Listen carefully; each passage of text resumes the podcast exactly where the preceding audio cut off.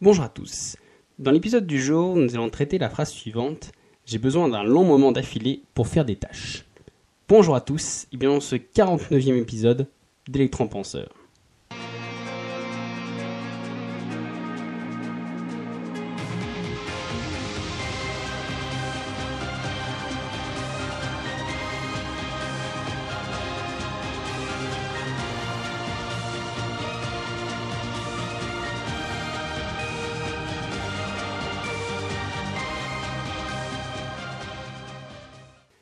Donc, bonjour à tous. Dans l'épisode du jour, on va s'attaquer à ce petit problème, à savoir, il me faut des longues périodes d'affilée pour faire une tâche. En effet, depuis l'épisode 47 d'il y a deux semaines, sur le fait de ne pas avoir de temps, finalement, en fait, on a vu qu'on a environ, pour la grande majorité d'entre nous, une quinzaine d'heures disponibles dans notre emploi du temps. On va dire en vivant normalement, sans retirer les loisirs, les relations ou le travail. Donc du coup, on a cette petite quinzaine d'heures. Mais voilà, je suis d'accord avec vous, à part le dimanche et encore, on a rarement 15 heures consécutives de temps libre pour se consacrer à un projet. En fait, il y a de plus fortes chances pour que cela représente plutôt 2 heures par ici, 1 heure par là, 15 minutes ici, et là, 45 minutes. Alors, or, la question qu'on se peut se poser, pour ne pas dire l'excuse, mais là je serais vraiment de mauvaise foi, la question qui se, qui se présente c'est oui, mais avec 15 minutes, j'ai pas, j'ai le temps de rien faire. J'ai à peine le temps d'ouvrir un livre, de faire un échauffement ou de préparer des outils, que bah voilà, les 15 minutes elles sont écoulées. Alors je suis entièrement d'accord avec vous. Pour les laps de temps, disons, supérieurs à 45 minutes, le problème, il est plus dissous parce que, à moins qu'on veuille faire la charpente d'une cathédrale ou poser des rivets d'un paquebot, on a souvent le temps de sortir ce qu'il faut, de faire notre activité, d'en faire un petit peu et de ranger. Tout ça en 45 minutes pour la grande majorité des activités. Donc si vous avez un temps libre de plus d'une heure, vous pouvez donc en théorie vous pencher sur n'importe quel problème, à savoir la peinture, le sport, la musique, l'apprentissage, la lecture. il y en a encore beaucoup d'autres. Donc finalement, dans ce laps de temps, vous aurez le temps de sortir ou de préparer le matériel, quand il y en a, de travailler une bonne demi-heure et de ranger. Mais attention, si par exemple vous avez deux heures de libre, il faut que pendant ces deux heures, vous vous consacriez uniquement à votre projet et à votre tâche. C'est-à-dire couper autant que possible toutes les autres distractions, à savoir bah, tous les sons qui peuvent vous gêner, euh, le téléphone, les notifications, la télé. En fait, tout ce qui pourrait vous séduire votre attention et vous détourner de votre travail. Voire même vous voler votre temps précieux de se dire, bah ça c'est mes deux heures que j'ai dit j'ai consacré à côté pour mes projets ou pour des choses pour moi. Parce qu'on a bien dit que les 15 heures qu'on avait définies plus ou moins par semaine, elles, voilà, étaient encore à côté des loisirs. Donc il y avait déjà toute une partie pour les loisirs par jour.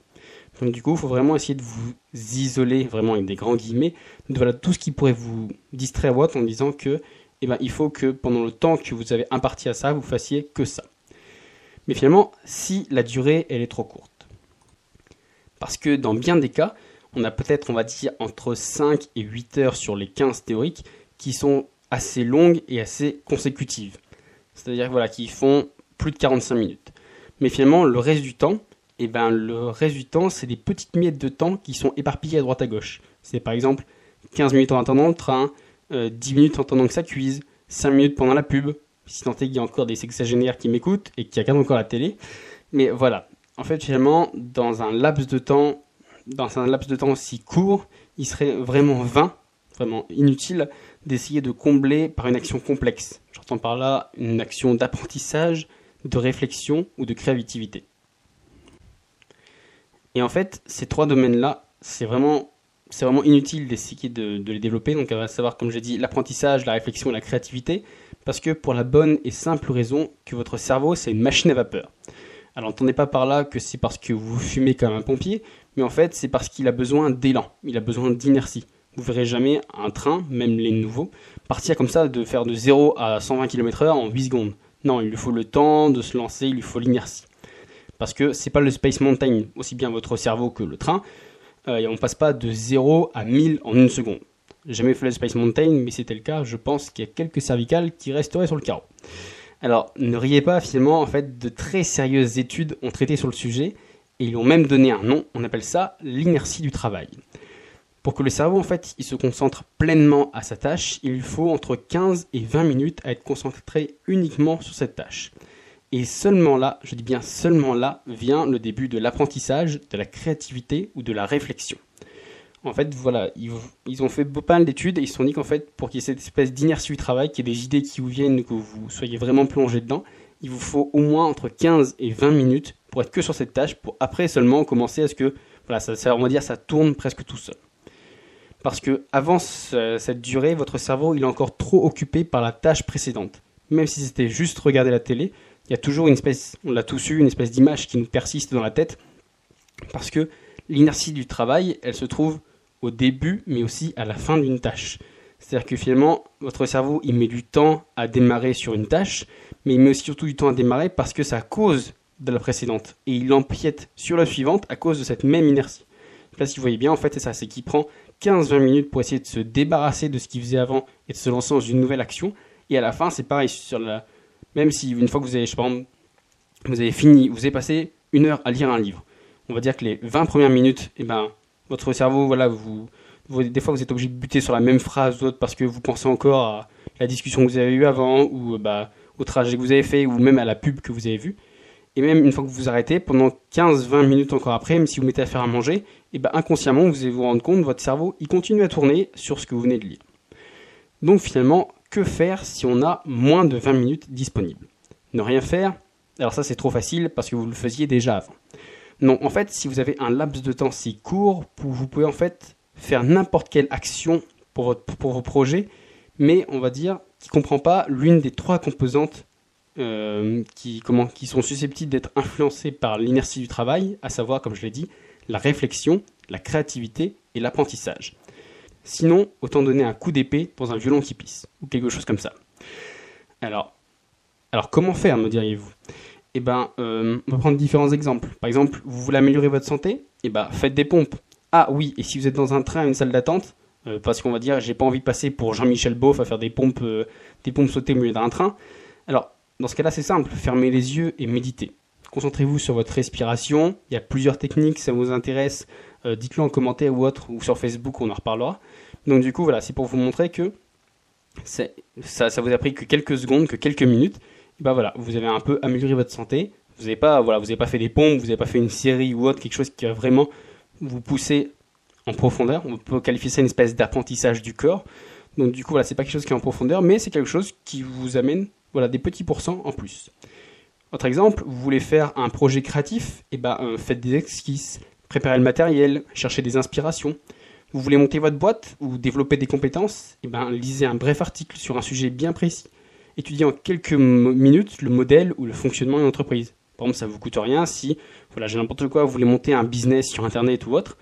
Vous vous dites, bah tiens, là je suis dans le bus ou autre, j'ai pas grand chose à faire vous regardez, il y a toujours, il y a toujours des pubs en plus euh, sur les arrêts de bus pour un peu des entreprises à droite à gauche. Et bah dites-vous, c'est un truc tout simple que j'ai déjà fait plein de fois quand je m'ennuie. Euh, c'est un peu de dire, eh bah si je mettais dans la tête des mecs qui ont fait la pub, qu'est-ce qu'ils ont voulu faire passer ou comment, sur quel biais cognitif ou sur voilà quel, quel euh, qu'est-ce qu'ils ont voulu chercher à toucher chez la personne qui l'a regardé pour réussir à promouvoir leurs idées.